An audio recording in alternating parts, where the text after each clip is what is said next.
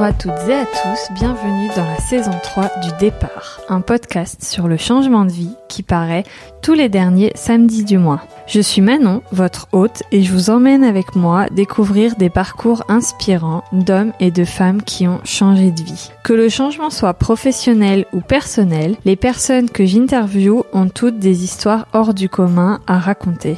Je vous laisse découvrir mon invité du jour et n'oubliez pas, ce n'est pas le point de départ qui compte, mais bien le chemin que l'on décide de tracer devant soi.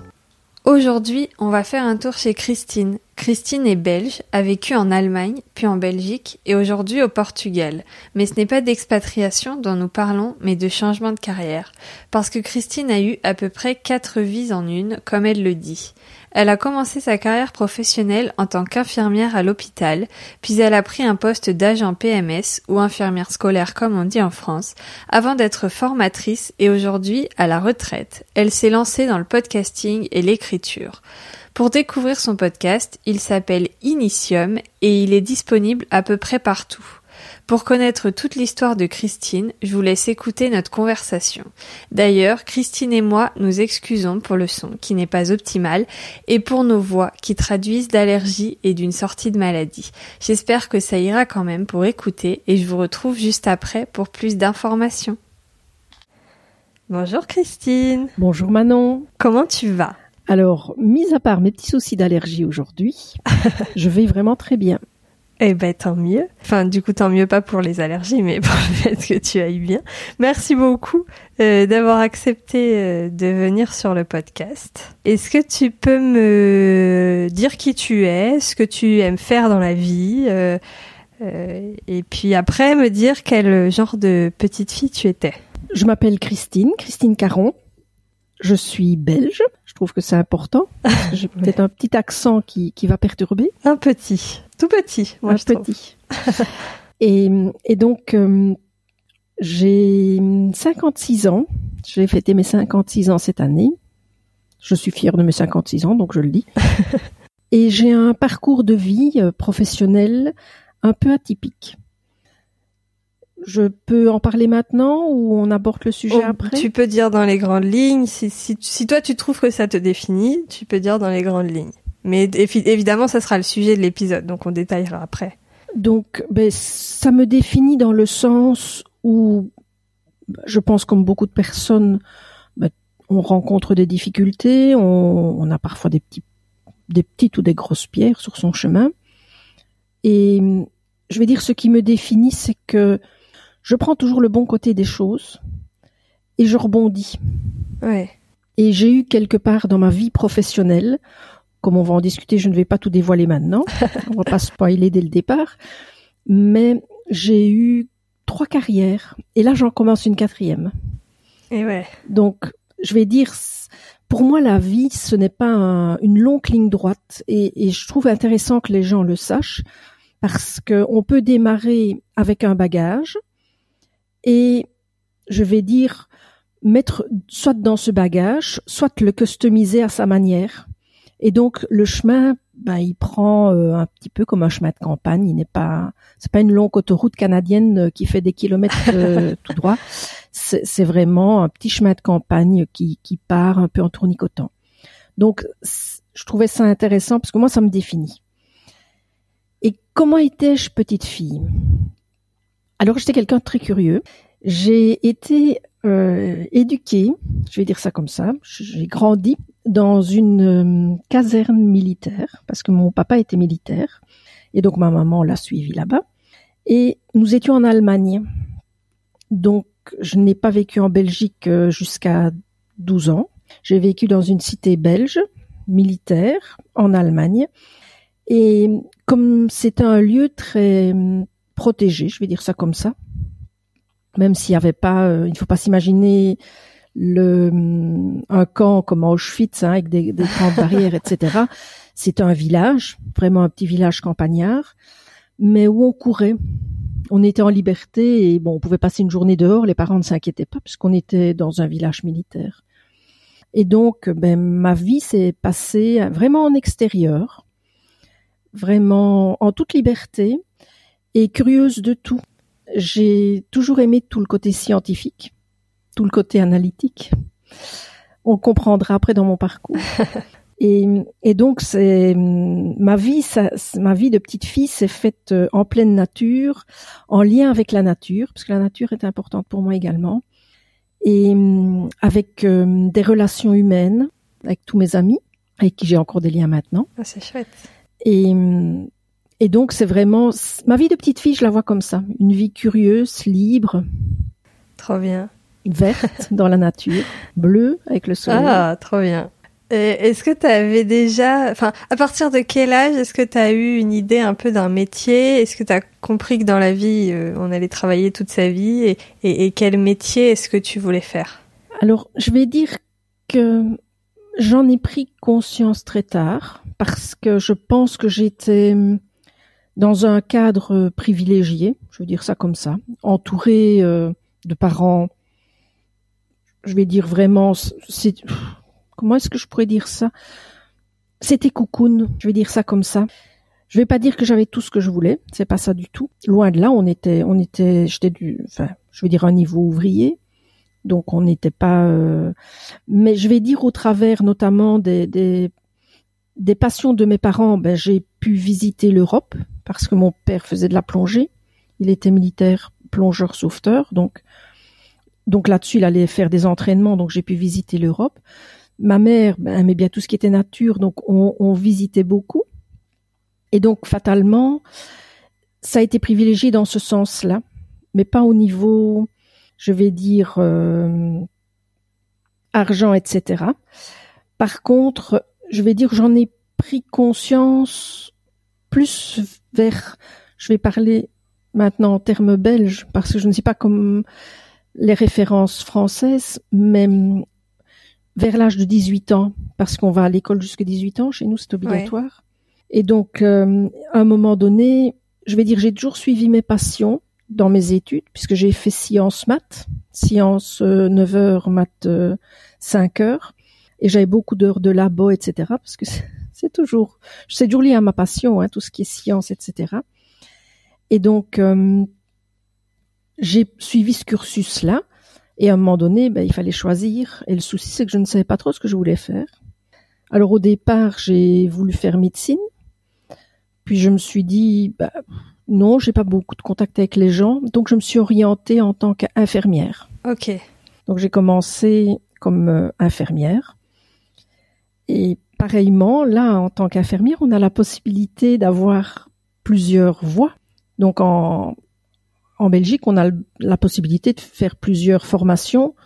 Soit on est infirmière hospitalière, mais on peut être pédiatrique, psychiatrique, sociale, accoucheuse, enfin bref. Ouais. Je vais pas citer toutes les options, mais on peut faire le chemin dont on a envie.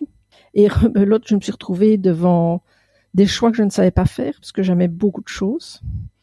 Mais en tant qu'élève, ouais. élève, c'est pas la vie pratique. Ouais.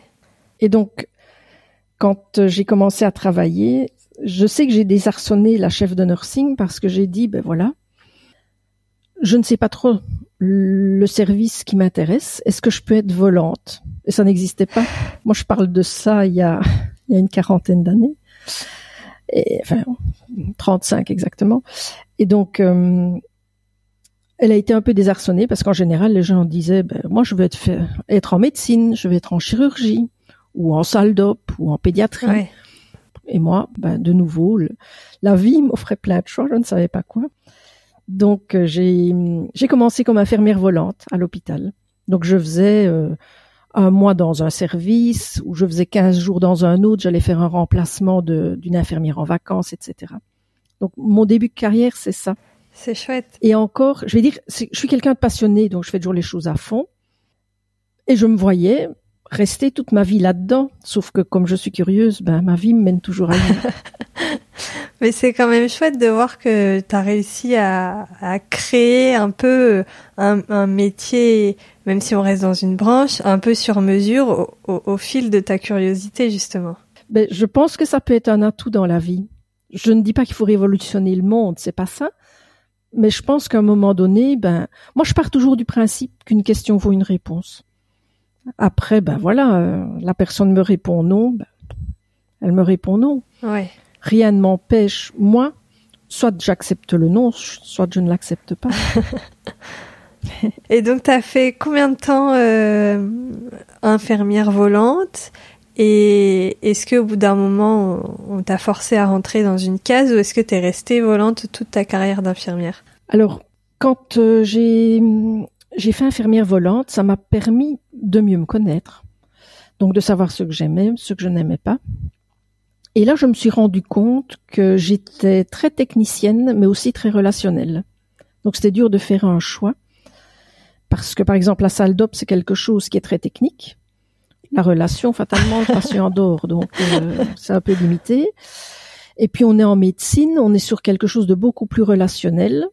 Et bon, il y a quelques actes techniques, mais qui ne sont pas très très importants. Et donc euh, là, j'étais un peu embêtée parce que je ne savais pas vers où aller. J'avais vraiment, j'avais envie de nourrir ces deux côtés-là de moi. Je vais dire ça comme ça. Et à un moment donné, j'ai abouti en soins intensifs et urgences. Et là, c'est là, ça a été un déclencheur. Donc, j'ai fait euh, neuf années en soins intensifs et urgences. J'ai même fait la spécialité de SIAMU. À ce moment-là, ça s'appelait SIAMU. Et donc, euh, ça m'a permis de me, me spécialiser là-dedans parce que j'arrivais à, à lier le côté technique et le côté relationnel. Puisque là, les, les gens, ben, il y a quand même de gros actes techniques. Il faut pouvoir faire des manœuvres techniques assez importantes. Et ils sont, les patients sont retirés de leur famille, donc tout le côté relationnel est important. Ok. Et puisque les visites ne se font pas comme dans un service habituel, et ils sont très les visites sont très courtes. Donc, ben là, je me suis vraiment sentie vraiment bien, tellement bien que j'ai repris, enfin, ça n'existe plus maintenant, c'est un master, mais à ce moment-là, ça s'appelait une licence en gestion hospitalière. Et hum, j'ai fait tout mon mémoire, tout mon travail sur l'installation d'un nouveau service des urgences. D'accord. Ok. Donc tu te voyais vraiment. Pour dire que j'étais passionnée. Ouais, j'ai fait ça en travaillant comme infirmière. D'accord. Je devais être dingue. ça, c'est autre chose.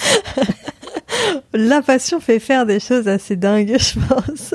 Ben, je pense que oui, c'est c'est un peu comme oui, comme un accouchement.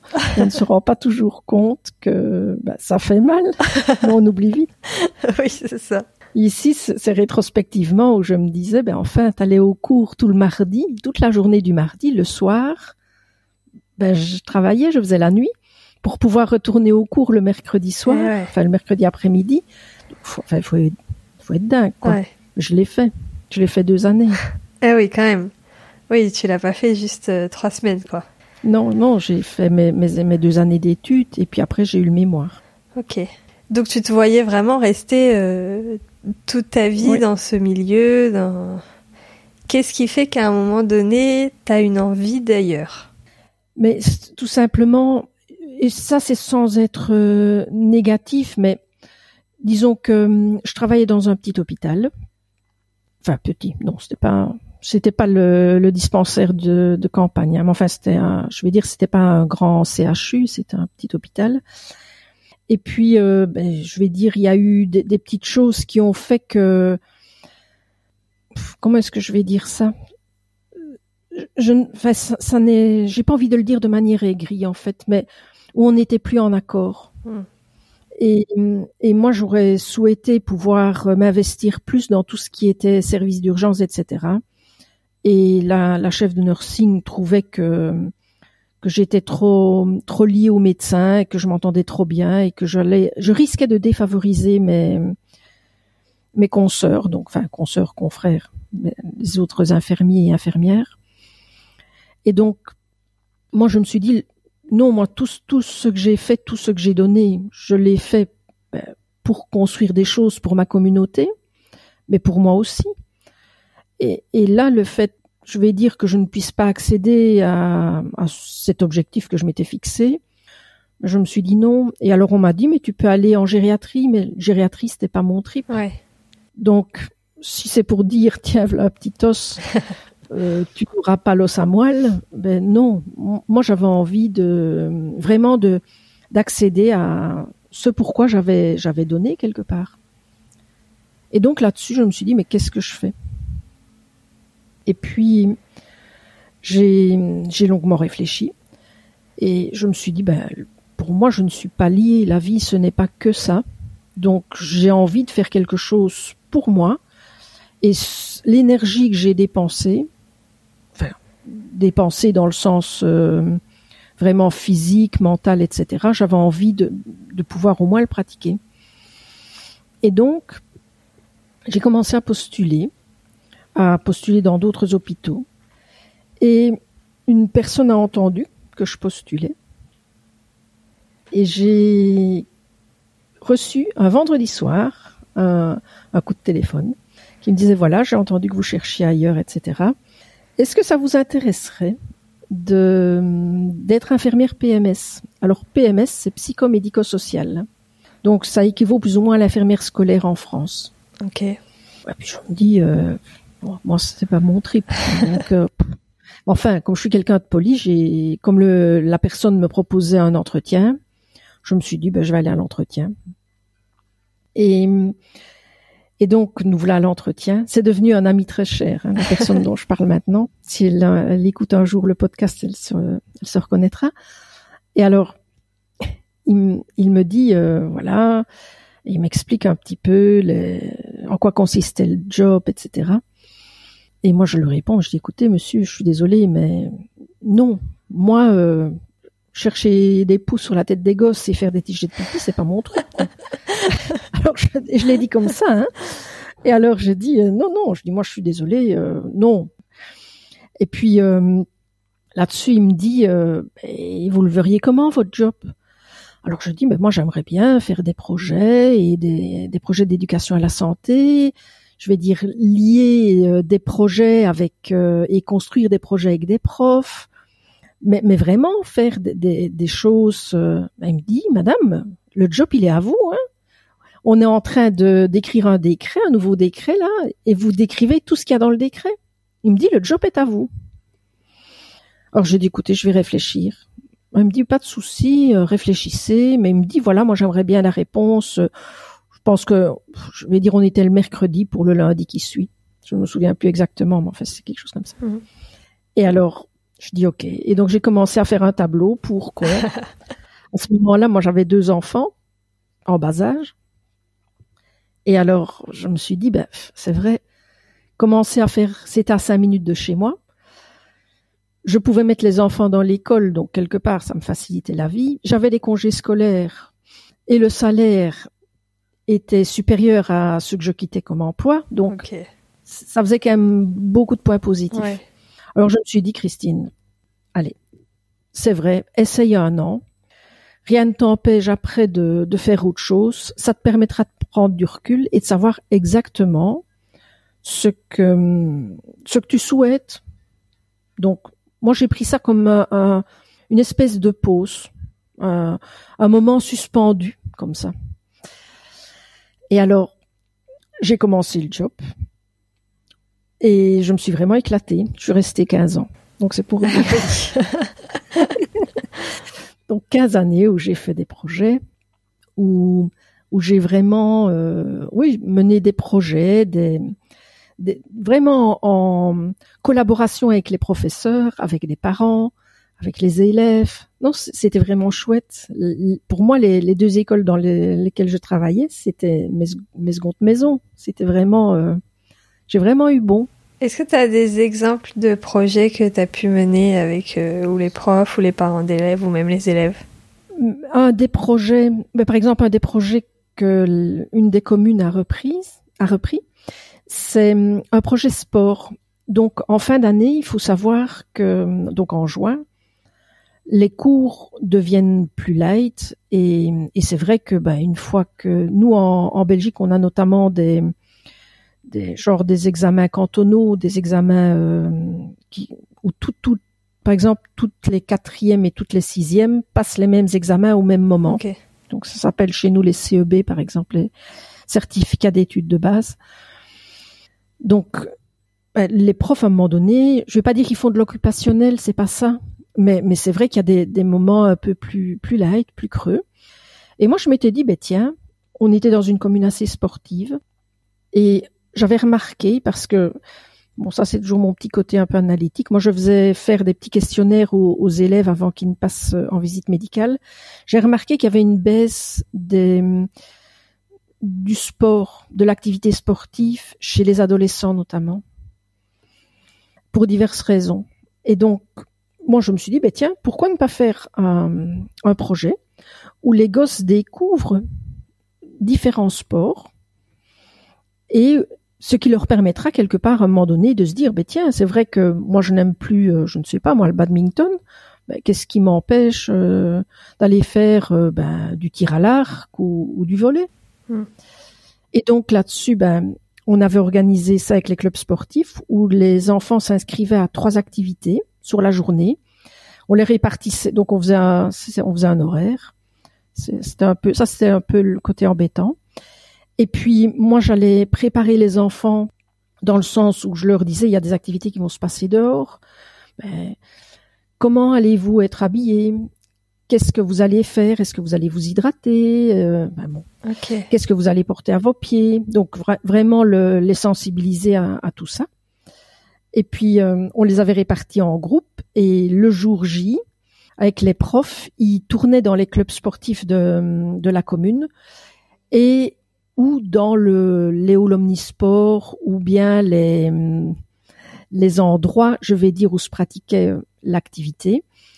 Et donc, euh, ça leur permettait pendant une journée de pratiquer une activité physique de différentes manières.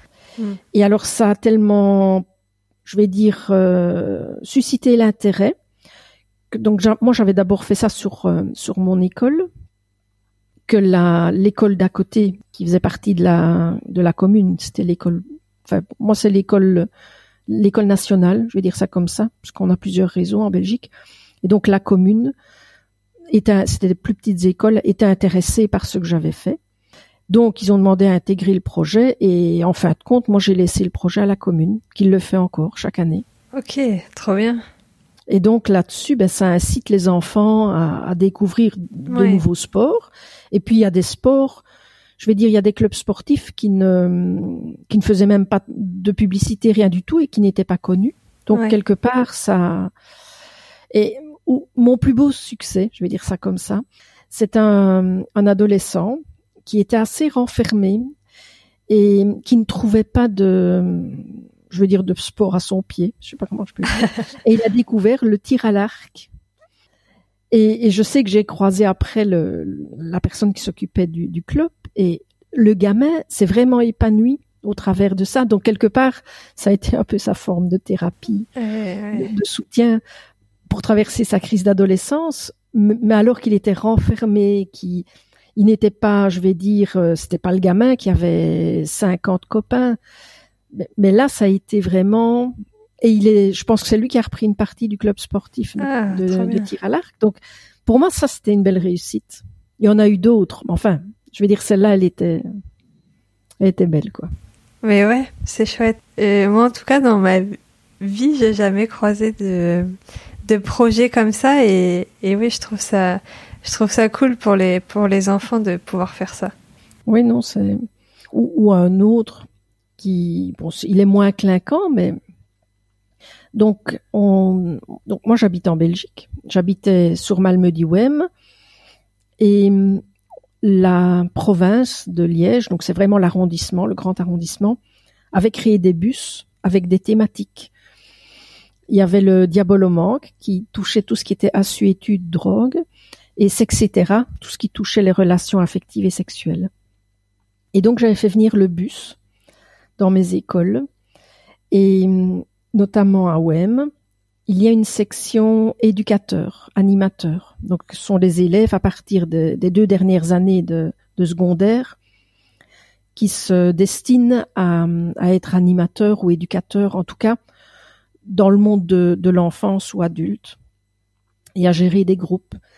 Et donc, avec les professeurs, nous les avons formés, et c'est eux-mêmes qui ont fait passer les, leurs pères, les autres élèves, dans le bus, qui ont animé toute la traversée du bus et qui ont fait après les, les groupes d'animation pour débriefer le passage du bus. Mais ils étaient encadrés, hein, ils n'étaient pas, on ne les avait pas lâchés dans la nature en disant nous on va boire un verre, euh, bosser pour nous, c'est pas ça du tout. Mais je vais dire, c'était chouette parce que ça a été toute une dynamique d'école. Ouais. Et, et je vais dire, et nous on a un petit peu passé notre euh, bâton de travail aux élèves, aux futurs travailleurs quelque part. Ouais.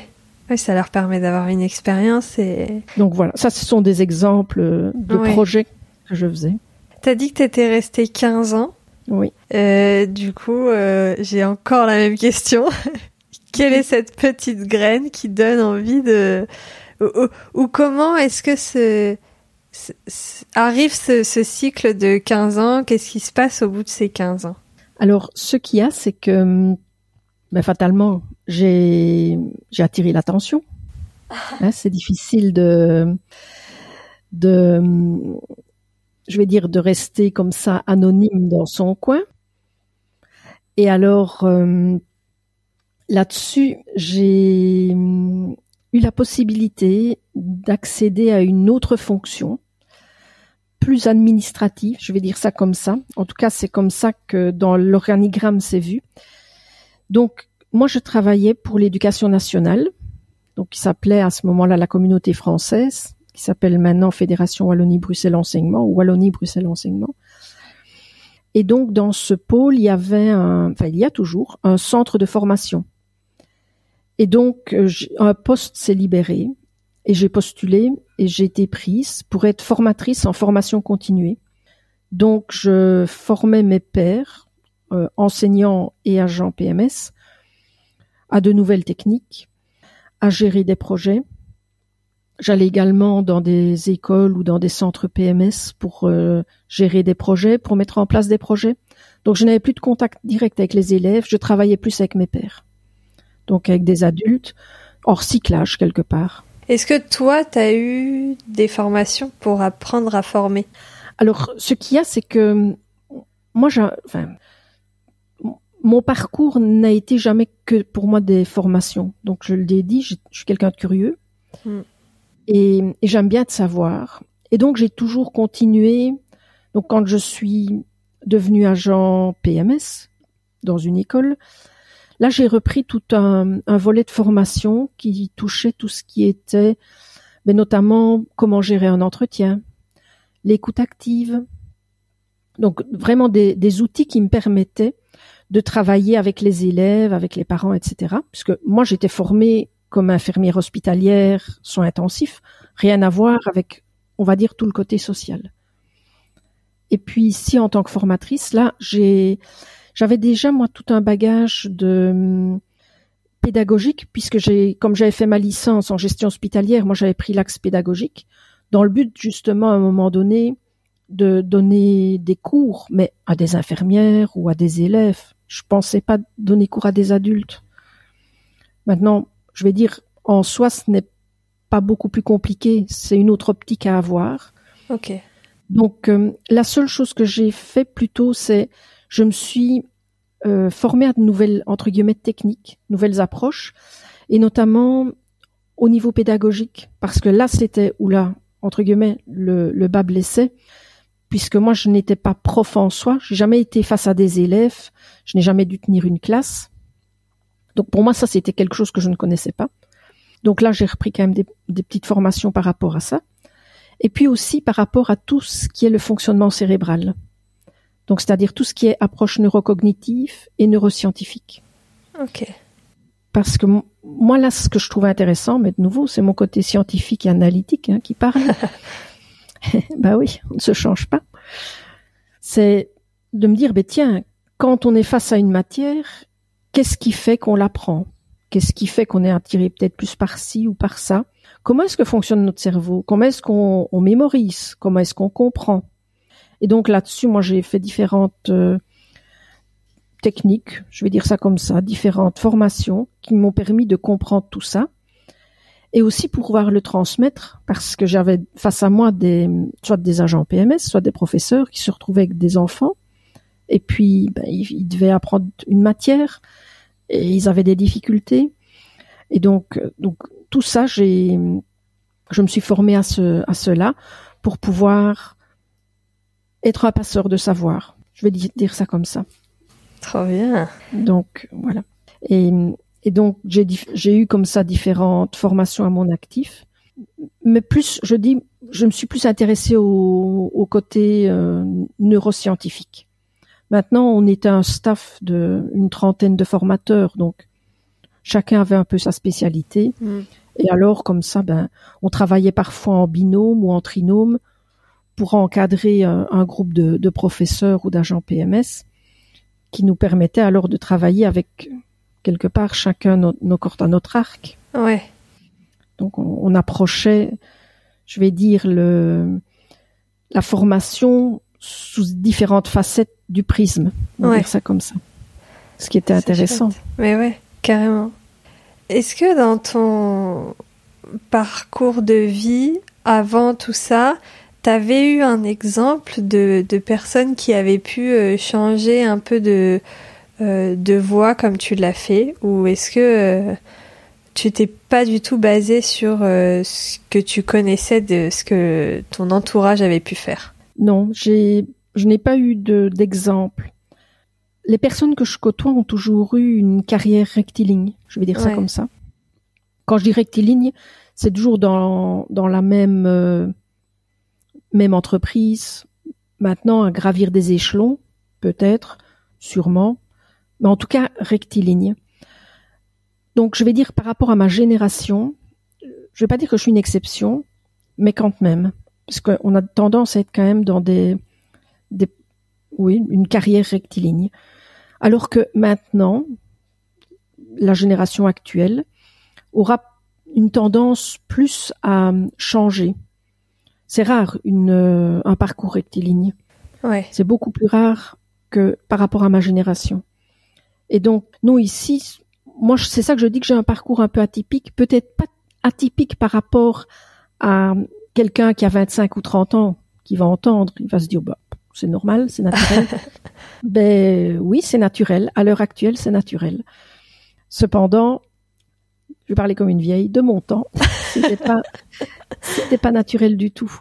Je vais dire, si j'avais suivi entre guillemets ce que faisait. D'ailleurs, j'ai étonné beaucoup de, de, mes collègues infirmières qui m'ont dit mais qu'est-ce que tu fais euh, Tu quittes l'hôpital, mais ça va pas.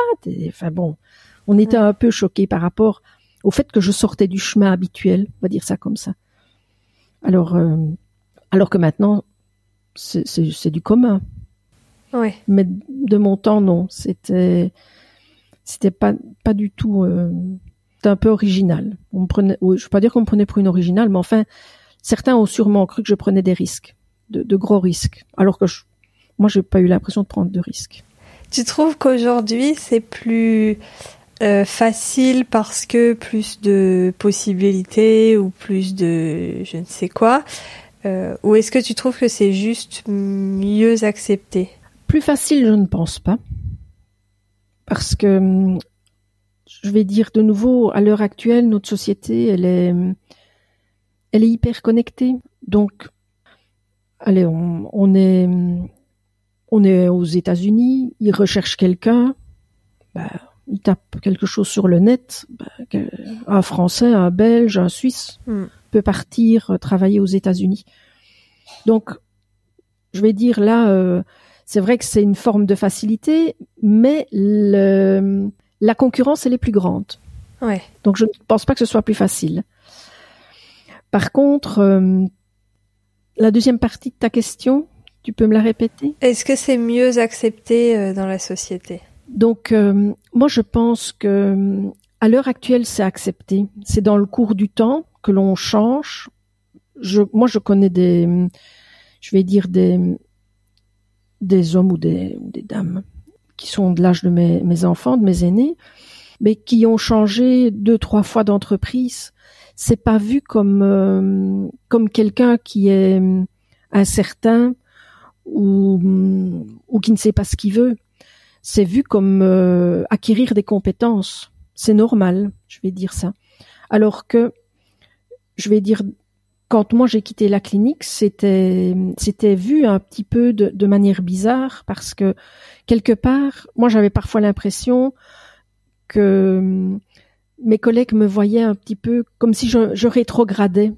Ok. Ils n'ont pas vu ça comme euh, une promotion, comme si j'étais chef de salle ou chef de nursing ou je, Ouais. je sais pas.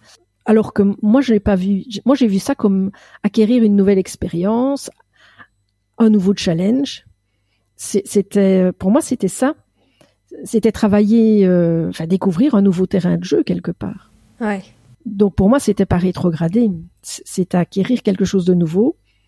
Et de nouveau, ma curiosité, ben, elle était titillée. Alors que, que maintenant, ben, je vais dire, mon parcours paraît très normal. Ouais. À la limite, j'aurais peut-être été même travailler en Suisse, hein, qui sait. oui, c'est- c'est, je ne sais pas.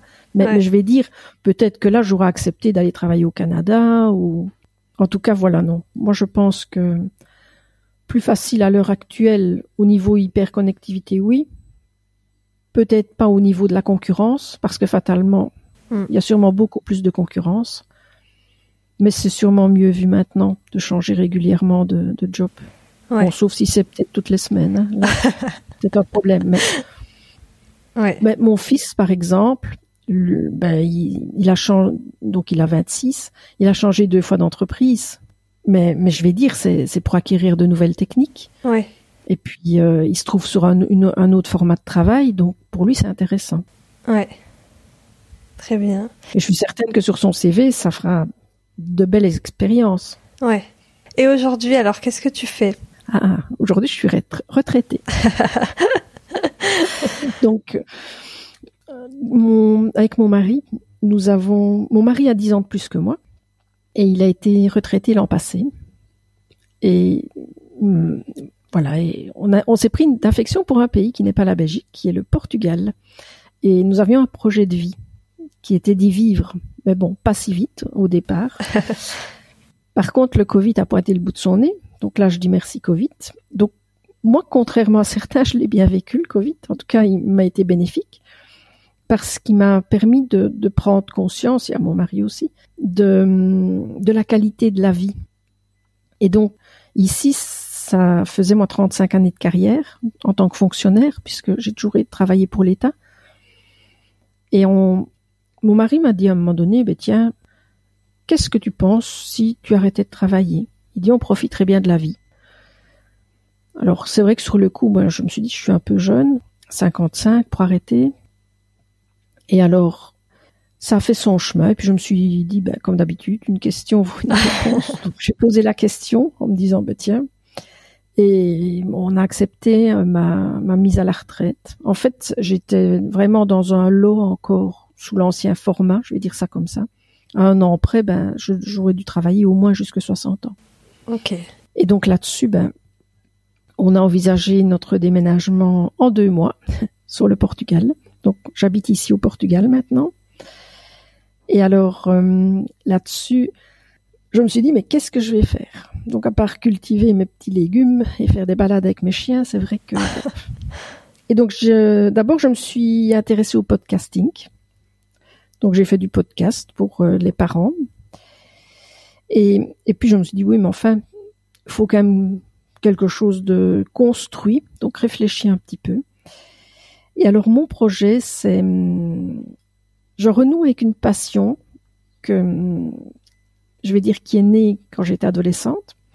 Donc j'adore lire, j'adore tout ce qui est créatif, donc je dessine, je peins et j'écris. Et donc mon projet à l'heure actuelle, c'est hum, l'écriture, donc écrire euh, des petits des petits fascicules, des petits livres.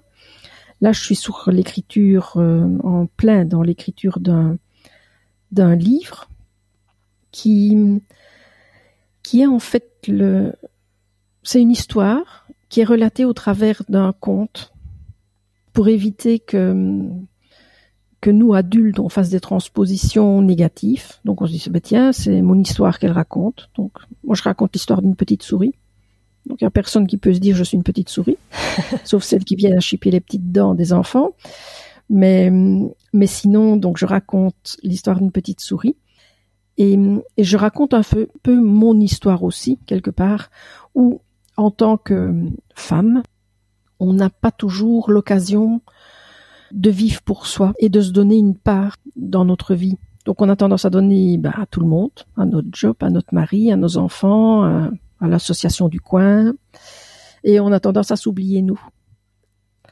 Et donc mon histoire, c'est un petit peu comment la petite souris va repartir à la conquête de son soi Ok. et comment elle va le nourrir. Et c'est des histoires pour les enfants, pour les adultes, pour les deux. Mais ce qu'il y a, c'est que c'est pour adultes au départ, mais ça pourra être lu avec un enfant, parce que le but, c'est quand même de, de nouer la famille. Et alors, euh, ce qu'il y a, c'est que à un moment donné, ça va faire écho, j'espère, à l'enfant intérieur Hmm. que l'on a nous adultes, mais aussi au futur adulte que l'enfant sera. Ok. Là, je vais dire, je vais pas dire que j'essaye de faire une pierre deux coups, mais moi je me dis que c'est quelque chose que une maman peut lire. Et puis, si maintenant, enfin moi je l'ai vu avec mes enfants quand j'avais un livre en main, ben ils étaient petits, ils venaient s'asseoir et ah qu'est-ce que tu fais? Lis-moi un morceau. Bon, je, ne lisais pas toujours des livres pour enfants, donc c'est un petit peu. Si je lisais un bon policier bien à gore, c'est pas très, Ouais. très- Mais je me dis que ce livre-là, ben si la maman veut lire une partie à ses enfants, ben, elle pourra le lire. L'enfant comprendra une partie de l'histoire à sa façon, Hmm. mais ça fera écho à sa façon aussi. Est-ce que tu penses que tu aurais pu te... Euh, Est-ce que c'est un, un projet auquel tu pensé déjà euh, avant l'écriture, etc. Ou est-ce que vraiment c'est venu euh, une fois que tu du temps et qu'il fallait le remplir? Alors, donc, comme ceci, euh, j'ai toujours bien aimé l'écriture.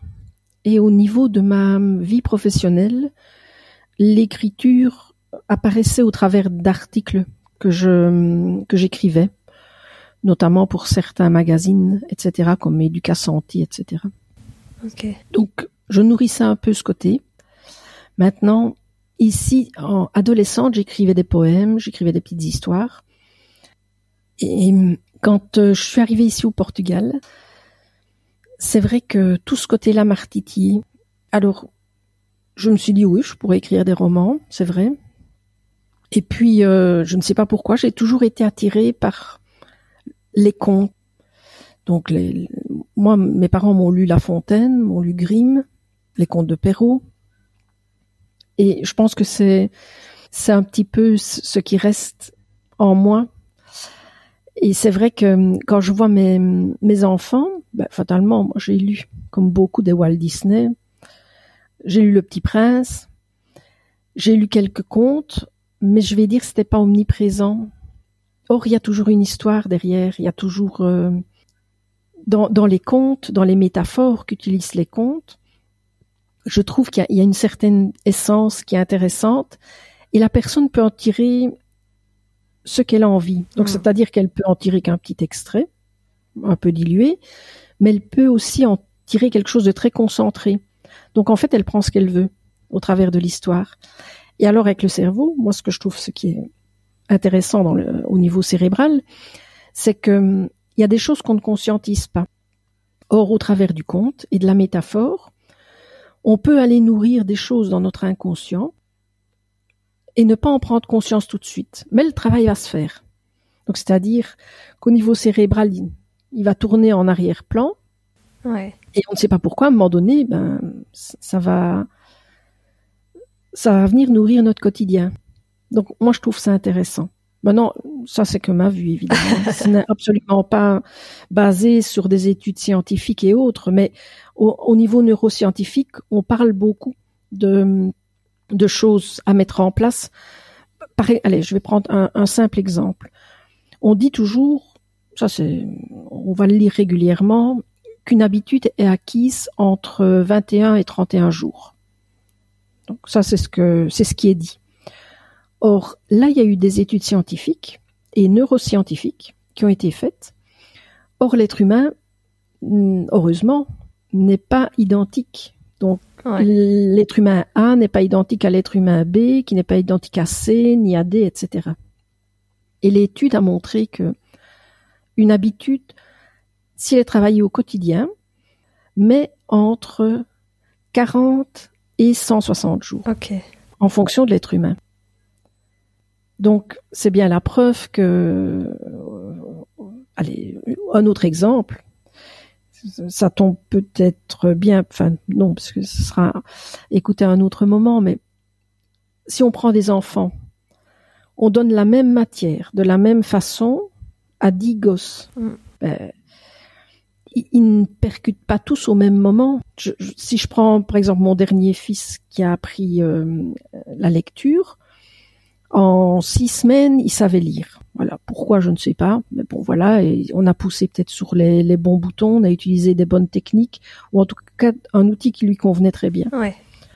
Or, dans sa classe, certains n'ont maîtrisé la lecture qu'à Noël, voire peut-être après. Donc, c'est le, le, cerveau agit comme ça de, de manière, euh, je vais pas dire aléatoire, mais un petit peu à son rythme. Hmm. Donc moi je me dis que mes petites histoires avec des contes, ben voilà.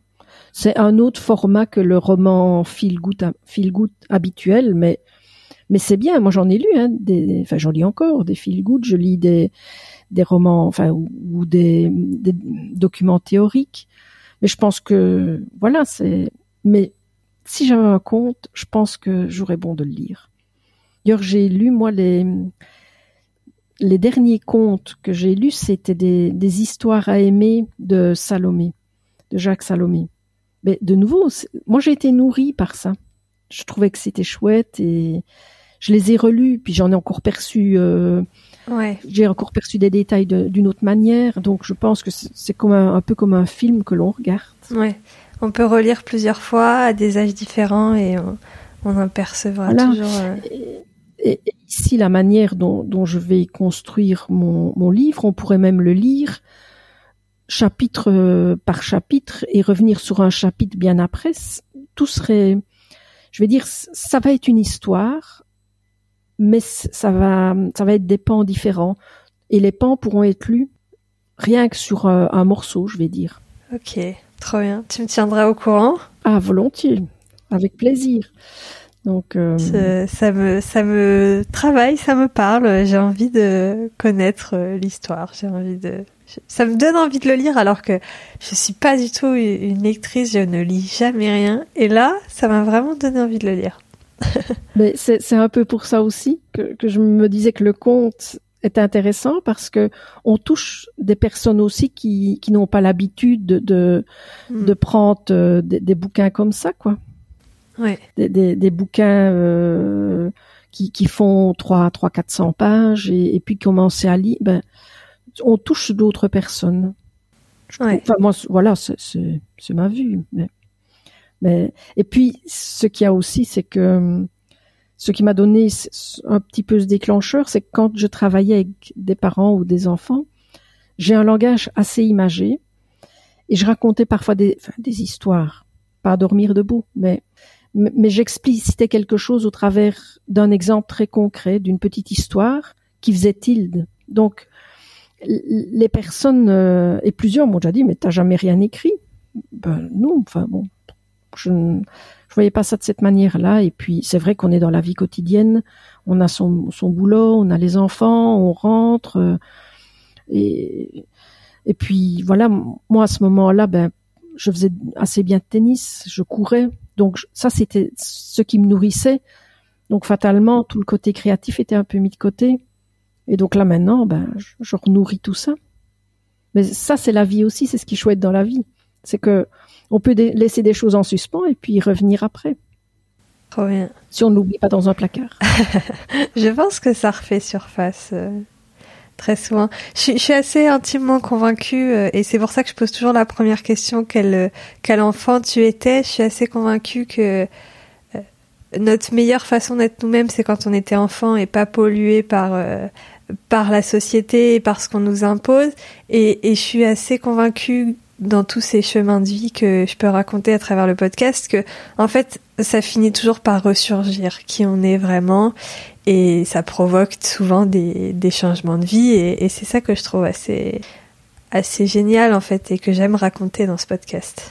Mais c'est vrai, tu as tout à fait raison. C'est exactement ça. Et, et, bon, maintenant je ne parle pas vraiment de, de grosses pathologies, etc. Parce que malheureusement il y a, y a, des gens qui ont des, des, vraiment des soucis à travailler, mais profondément. Mais ceci dit, en, en soi, quelqu'un qui a un chemin de vie traditionnel, qui se remet en question et qui, qui arrive à un moment donné à aller en introspection en soi, je pense que automatiquement il va se, se reconnecter Mm. à, oui, comme tu dis, à son enfant, à, à ce qu'il était.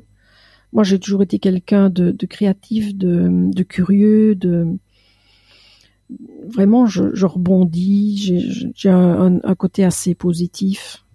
Mais un un autre exemple, voilà, donc ici, moi, j'ai laissé mes enfants en Belgique, ils travaillent, etc. Donc, si j'aurais pu leur dire venez avec moi, ça m'aurait intéressé, mais enfin, voilà. Mais, mais je vais dire, nos liens ne sont pas cassés. On est à l'heure actuelle avec une, enfin, une connexion normalement Internet qui, qui fonctionne.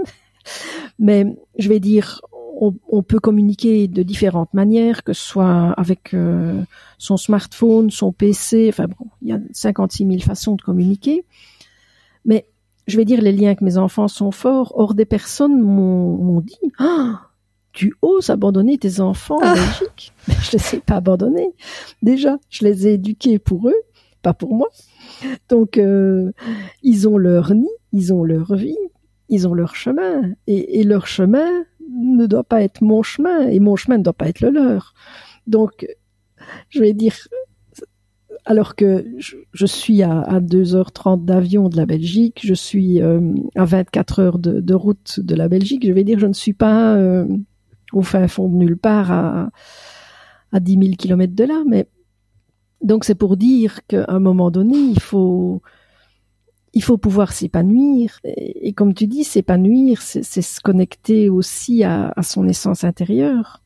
Ouais. Si tu ne l'as pas là, ça c'est un peu aussi le, quelque part le le je vais pas dire euh, une c'est un peu une partie de mon, mon livre qui dit que ben si on on n'est pas soi et si on ne se reconnecte pas à soi et si on ne se nourrit pas ben, à un moment donné on, on va être la plante fanée dans le coin euh, alors oui ben oui je vais dire on aura peut-être nos enfants dans dans les cinq mètres autour de nous mais est-ce qu'on sera heureux? Hmm. Peut-être, peut-être pas. J'espère qu'ils arrosent de temps en temps la plante. mais, mais je vais dire, euh, non, il faut, je vais peut-être en choquer certains, mais, mais je pense qu'il faut se nourrir. C'est pas être égoïste pour moi, c'est c'est Mm. se nourrir. Ouais. Et je pense qu'en étant nourri, en étant heureux, ben, on sait éclabousser les autres de, notre, de nos ondes positives, je vais dire ça comme ça. Ouais. Dans l'avion, on dit toujours qu'il faut mettre son masque euh, à oxygène avant d'aider les autres. Voilà. Oui, mais ça c'est vrai. Mm. On ne sait pas aider les autres si on, on ne, on ne se nourrit pas soi-même. hein. Ici, mes enfants, quand on, on a, on a dit, voilà, on pense aller vivre au Portugal, etc. Une des premières choses qu'ils m'ont dit, mais maman, mais faites, faites-le, faites-le. Tu t'es toujours sacrifié, tu nous as toujours tout donné. On n'a jamais manqué de rien. Ben, écoute, euh, nous, on a tout ce qu'il faut. Allez-y. C'est Ouais. pas ça pour moi, c'est un des plus beaux cadeaux qu'ils m'ont fait.